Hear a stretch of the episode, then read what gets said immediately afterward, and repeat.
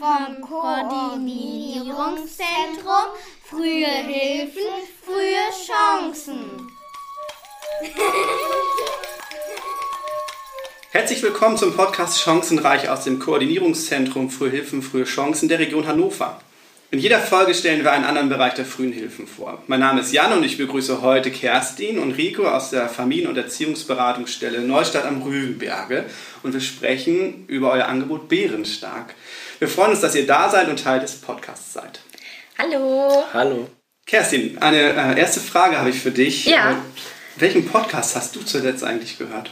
Ich habe zuletzt zum Scheitern verurteilt gehört. Das ist so eine Mischung aus äh, Comedy und Lifestyle, würde ich sagen. Ähm, genau, das ist ein Mann und eine Frau und das ist ein ganz nettes Duo.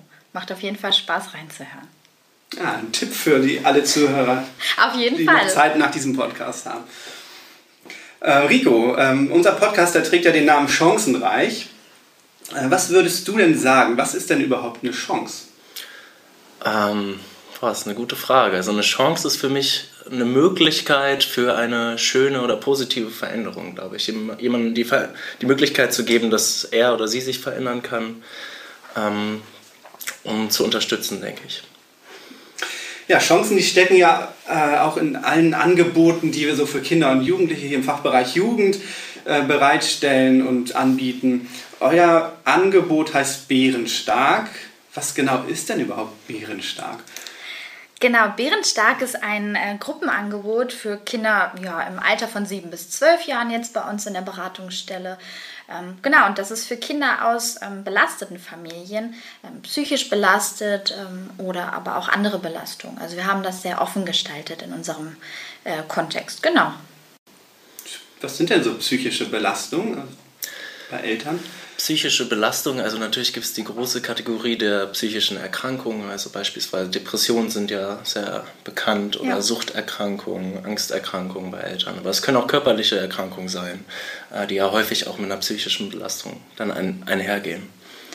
Genau, also wir haben bisher einen Durchlauf gestartet. Ähm, da hatten wir sechs Kinder und ähm, tatsächlich war es da dem Zufall geschuldet, dass einfach sechs Kinder mit ähm, psychisch erkrankten Müttern, die Depressionen haben, bei uns teilgenommen haben.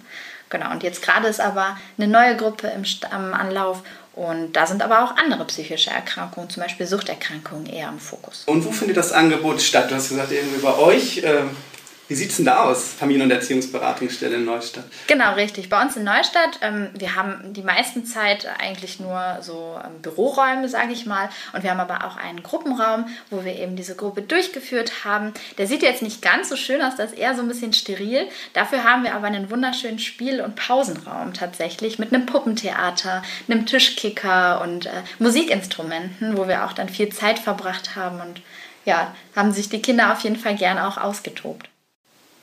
Und da kommen jetzt so Kinder bei euch an, die, ähm, äh, wie, wie funktioniert denn das? Woher wissen denn die Eltern oder auch die Kinder, dass es Bärenstark gibt?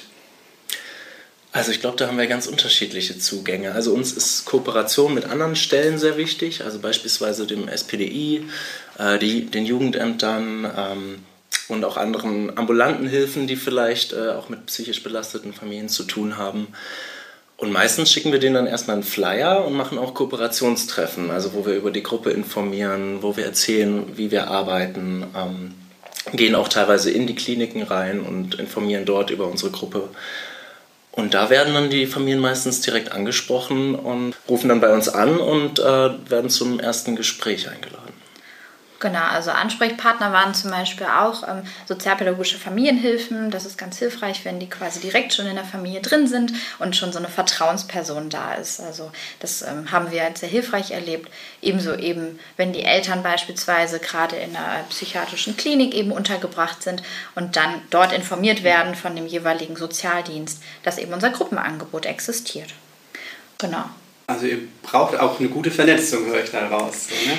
Definitiv. Also es gab früher schon Anläufe für diese Gruppe und ähm, diese sind nicht zustande gekommen, weil eben zu wenig Vernetzung da war. Deswegen haben wir da diesmal vorher einen großen Fokus drauf gelegt. Gerade psychische Erkrankungen sind ja auch häufig so Scham und Schuld besetzt. Das heißt, da ist vielleicht einfach so, eine Hemmnis, so ein Hemmnis, irgendwie sich auch zu ja. melden und auch sich das dann, ja, das mit einer anderen Person zu teilen, darüber zu sprechen mit fremden Personen. Und da ist es halt besonders wichtig, dass es möglichst niedrigschwellig geht und wir das über ganz viele Kanäle probieren. Genau, und vielleicht können wir mal so einen kleinen Einblick geben in so ein Familiengespräch eben am Anfang. Also wir laden ähm, zum ersten Termin sowohl beide Elternteile, also sowohl das erkrankte als auch nicht das erkrankte ähm, Elternteil ein und inklusive der Kinder, die dann an der Gruppe teilnehmen sollen. Ähm, wir haben nämlich die Erfahrung gemacht, dass es recht hilfreich sein kann, wenn die Kinder einfach schon mal da gewesen sind. Die haben dann die Räume schon mal kennengelernt und ähm, haben gesehen, das ist gar nicht so gruselig, wie das auf den ersten äh, Blick scheint, ähm, in so ein komisches Bürogebäude reinzugehen und äh, ja, zu SozialarbeiterInnen und Psychologinnen zu gehen. Ähm, und die haben uns dann schon mal kennengelernt, haben Ansprechpersonen. Ähm, genau, und wir hatten da bisher sehr positive Rückmeldungen, dass die Kinder dann am Ende des Gesprächs direkt schon gesagt haben, oh ja, da habe ich Lust drauf, da möchte ich hingehen, das macht Spaß hier. Ja, das ist spannend. Also dann sind die Eltern das erste Mal äh, vielleicht bei euch. Äh, jetzt hast du erst gesagt, so das ist vielleicht irgendwie Büroatmosphäre und ähm, aber wie macht ihr das so schön für die Familien? Also die Kinder kommen jetzt das erste Mal dahin und die haben ja häufig, äh, ich kann mir vorstellen, ein mulmiges Gefühl. Ich kenne die, ja. ähm, die äh, Erwachsenen nicht, die da jetzt mit mir arbeiten. Ich kenne auch die anderen Kinder noch gar nicht. Ähm, da habt ihr ja sicherlich irgendwie tolle Ideen, wie ihr das schön gestaltet. Wie macht ihr das? Du meinst jetzt direkt in der ersten Sitzung unserer Gruppe bei Ja, zum Beispiel, genau. Die erste Gruppensitzung, die Kinder. Genau, das erste Gespräch mit den Eltern ist da. Die Kinder haben schon ein bisschen äh, Spaß und Lust. Genau. Ähm, genau, also wir fangen immer ein bisschen an mit Snacks. wir haben jede unserer Sitzungen mit Snacks gestartet, auch nicht nur Obst und Gemüse, sondern wir haben festgestellt, dass auch Kekse und ein paar Süßigkeiten ähm, einfach so einen guten Einstieg bilden und die essen auch den Rest dann ähm, komplett auf, das ist kein Problem, aber es bietet einfach einen netten Zugang. Ähm, Genau, wir starten immer mit unserer Familie Erdmann. Das sind ähm, so Gefühlskarten, die wir auf dem Tisch verteilen, wo die Kinder sich dann eine von aussuchen können. Genau, und gerade zu, zu, Beginn von Sitzungen ist natürlich auch, oder von, zu Beginn von einer Gruppe ist es sehr wichtig, glaube ich, auch erstmal über andere Themen zu sprechen. Ne? Also sowohl wir fragen die Kinder über ihre Hobbys, Interessen, als auch, dass sie die Möglichkeit haben, über uns viel zu erfahren. Also was macht eigentlich so eine Beratungsstelle? Was, was für Menschen kommen dorthin? Dass sie so ein Gespür kriegen, ähm, ja, was passiert hier eigentlich? Äh, was sollen wir hier sagen? Was sollen wir hier machen? Und ja, wir haben uns jetzt in der letzten, im letzten Durchlauf auch zwei Sitzungen dann erstmal Zeit genommen, um die Kinder sozusagen äh, ankommen zu lassen. Mhm. Genau, wir machen das auch recht spielerisch, einfach weil es ähm, bei uns auch in der Gruppe recht viele jüngere Kinder waren, zwischen sieben und acht Jahren. Und ähm, genau, da haben wir zum Beispiel so ein Kennenlernspiel gespielt mit so einem ähm, roten Baumwollfaden, den wir dann aufgewickelt hatten. Und ähm, wir haben uns im Kreis hingestellt, haben das einander zugeworfen mit zum Beispiel ähm, unserem Namen, den wir dann genannt haben, und einer Frage mit, was ist mein Lieblingstier oder was ist mein Lieblingsessen. Ähm, und dann ist am Ende so ein schönes Muster entstanden und man hat spielerisch auch einander einfach ein bisschen besser kennengelernt. Und wie viel Zeit habt ihr denn so mit den Kindern? Also wir planen pro Sitzung äh, eine Stunde und 30 Minuten, dann noch eine Viertelstunde Pause. Ähm, meistens sind wir nicht ganz mit unserem Plan so durchgekommen, weil dann doch ähm, ja, die Kinder an einzelnen Aufgaben ein bisschen mehr Zeit gebraucht hatten, als wir uns das mhm. vorgestellt haben. Und auch gerade für kreative Sachen wollten wir möglichst viel Platz einräumen. Ähm, genau, es ist vielleicht nochmal eine Überlegung wert, das nochmal ein bisschen zu verlängern sogar. Genau, also definitiv bräuchte man eigentlich noch mehr Zeit, als wir es jetzt uns schon genommen haben. Ähm, eben gerade wie du meintest, für die Kreativphasen und Spielphasen auch. Ähm, also die Sitzungen waren immer ähnlich aufgebaut, dass wir vor der Pause so ein bisschen inhaltlich, thematisch gearbeitet haben und nach der Pause dann aber auch viel kreativ und ähm, Freiraum gegeben haben zum Spielen. Was gefällt dir denn, ähm, Kerstin, am allerbesten bei diesem Angebot? Was machst du am liebsten? Worauf freust du dich am meisten, wenn du denkst, oh, heute ist wieder die Gruppe Bärenstark? Also ich mag tatsächlich am liebsten die Gruppenspiele. Also ich bin gelernte Erzieherin und habe da äh, ja, einen großen Haufen an verschiedenen diverser äh, Spielmöglichkeiten für eben solche Kleingruppen kennengelernt. Und ähm, das hat mir auch immer sehr, sehr viel Spaß gemacht, mir vorher zu überlegen, was passt heute, so vielleicht auch thematisch, aber auch zu der Gruppe. Jede Gruppe ist so ein bisschen unterschiedlich und da muss man immer schauen, ähm, genau, welches Spiel passt heute eben am besten. Und die Kinder dann noch mit einzubeziehen, weil die nämlich selbst auch teilweise die tollsten Ideen hatten, ähm, hat dann nochmal mehr Spaß gebracht. Ist die Frage auch an mich, ja, ne? Ja, natürlich, okay. genau, genau. Was machst du denn am liebsten? Ja, ich, ich finde es immer Äh, ich bin, also vor jeder Sitzung war ich immer sehr aufgeregt, weil, weil die Kinder einfach jedes Mal was ganz anderes mitgebracht haben. Ne? Also die haben natürlich ihren Schulalltag äh, vorher, wir machen das immer nachmittags, wir haben immer um 16 Uhr gestartet und ähm, die hatten jedes Mal ein anderes Thema, was, was die gerade so beschäftigt, also was sie in der Schule erlebt haben. Ähm, auch jetzt gar nicht mal in Bezug auf psychische Belastung zu Hause, sondern das ist ja ganz vielfältig und, und dieser Bereich wirkt sich dann auch auf Schule und, und Freundschaften aus. Ähm, und das war dann einfach jedes Mal wieder ein, ganz, ganz neuer Einstieg irgendwie. Und ähm, auch in den, in den einzelnen Aufgaben, die wir dann äh, zusammen erarbeitet haben, war es so, dass Kinder auf einmal Sachen gesagt haben, da waren wir beide einfach so perplex und überrascht und auch ja, einfach fasziniert, wie kompetent die Kinder dann teilweise waren. Und ähm, ja, das war jede Sitzung anders und das war so das, was ich immer am spannendsten fand, glaube ich. Wo du das gerade sagst mit den ähm, äh, ja, eigenen Themen. Das haben wir auch enorm gemerkt am äh, Elternabend. Wir haben einen Elternabend in der Hälfte der Sitzung durchgeführt, wo wir eben nicht nur ähm, den Fokus auf die psychischen Erkrankungen der Eltern gelegt haben, sondern auch einfach auf ganz alltägliche Belastungen und Herausforderungen. Also bei den Eltern kommen natürlich auch die gleichen Fragen dazu, wie wie viel ähm, Computer darf mein Kind heute spielen oder ähm, es macht die Hausaufgaben nicht, was kann ich tun?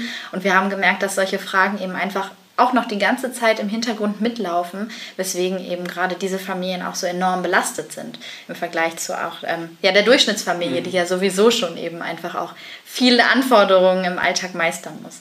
Und genauso war es dann eben auch bei den Kindern, dass wir gemerkt haben, die psychische Erkrankung steht nicht immer im Fokus, sondern einfach manchmal auch die ganz alltäglichen kleinen Herausforderungen.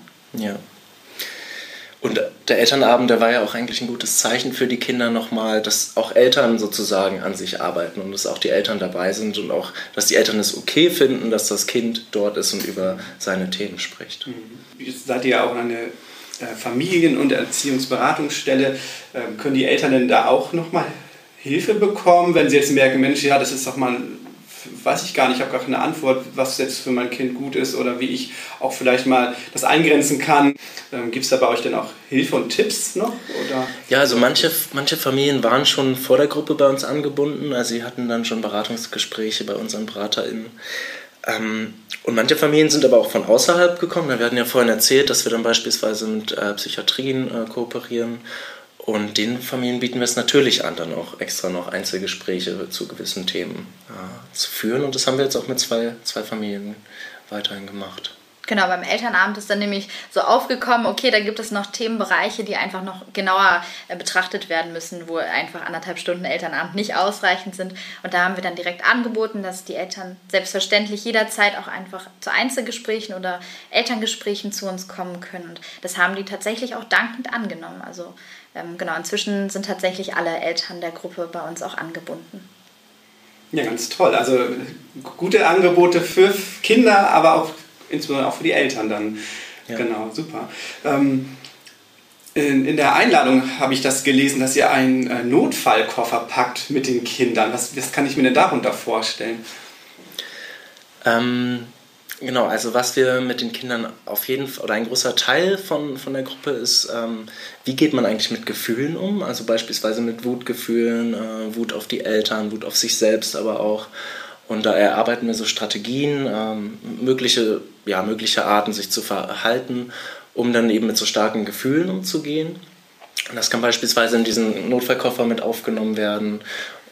Da, also da ist ja zum Beispiel direkt so wenn man so mit Wut konfrontiert wird, haben die meisten Kinder ähm, das Bedürfnis, einfach loszuschreien oder direkt draufzuhauen. Und wir gucken halt, wie kann man es dann in konstruktiver Weise vielleicht auch umwandeln. Was haben die anderen Kinder aber auch in erster Linie für Erfahrungen und Ideen schon gemacht? Zum Beispiel ganz laut Musik hören ähm, oder ins Kissen boxen oder ins Kissen schreien. Ähm, da gibt es ja diverse Möglichkeiten, die man dann anbieten kann. Ob die Kinder das annehmen, ist eine andere Frage, aber ähm, erstmal vorschlagen. Ja, und ganz anderer äh, großer wichtiger Aspekt ist natürlich auch, wie verhalte ich mich in Situationen, wo Mama oder Papa vielleicht nicht mehr so gut für mich sorgen kann. Ne? Wen kann ich denn, wen kann ich denn ansprechen, wenn es mir nicht so gut geht oder ich das Gefühl habe, Mama und Papa sind gerade nicht für mich da. Und da äh, haben wir zum Beispiel so Hilfekärtchen dann auch noch geschrieben äh, mit Personen, die im näheren Umfeld schon sind. Das kann mal die Tante sein, der Onkel, vielleicht ein guter Freund ähm, oder auch ähm, andere institutionelle, wie die Lehrerin oder so,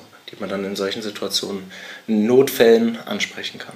Also wir waren auch ganz begeistert und überrascht, wie viele Personen diese Kinder tatsächlich auch schon selbst auf dem Schirm hatten. Und ähm, also es ging, glaube ich, weniger darum, denen nochmal aufzuzeigen tatsächlich ähm, und wie wäre es mit der und der und der Person, mhm. sondern dass sie das gesammelt auf einem Zettel haben, den sie auch mit nach Hause bekommen und ähm, immer wissen, okay, auf dieses Blatt kann ich einfach auch draufschauen und weiß, wen, wen ich mich wenden kann. Und das dann am Ende dann auch den Eltern nochmal zurückzuspiegeln und zu sagen, das sind die Personen, die ihr Kind eben ähm, aufgeschrieben und notiert hat. Wie sehen Sie das? Sind die schon darüber informiert, ähm, dass sie als Ansprechperson für die Kinder auch empfunden werden? Mhm. Also ihr achtet denn schon darauf, dass jedes Kind eigentlich seinen eigenen Koffer auch hat. Ne? Das ist irgendwie nicht so ein Standardkoffer, so, das sind die Tipps, die immer helfen, sondern ja, genau. äh, einmal lernen sie voneinander, so die besten Tipps, die sie vielleicht auch ausprobieren können. Ähm, und jeder hat seine eigene ähm, ja, Notfallkarte dann irgendwie dabei. Ja, ganz klasse. Genau, mir ist gerade vielleicht noch eingefallen, ja. dass wir auch noch den ähm, Wünschekoffer einmal mhm. erwähnen können. Das war nämlich tatsächlich die beste Methode in der gesamten Gruppe, die wir genutzt haben. Ähm, die ging dann ähm, zum Ende hin, ähm, haben wir die genutzt.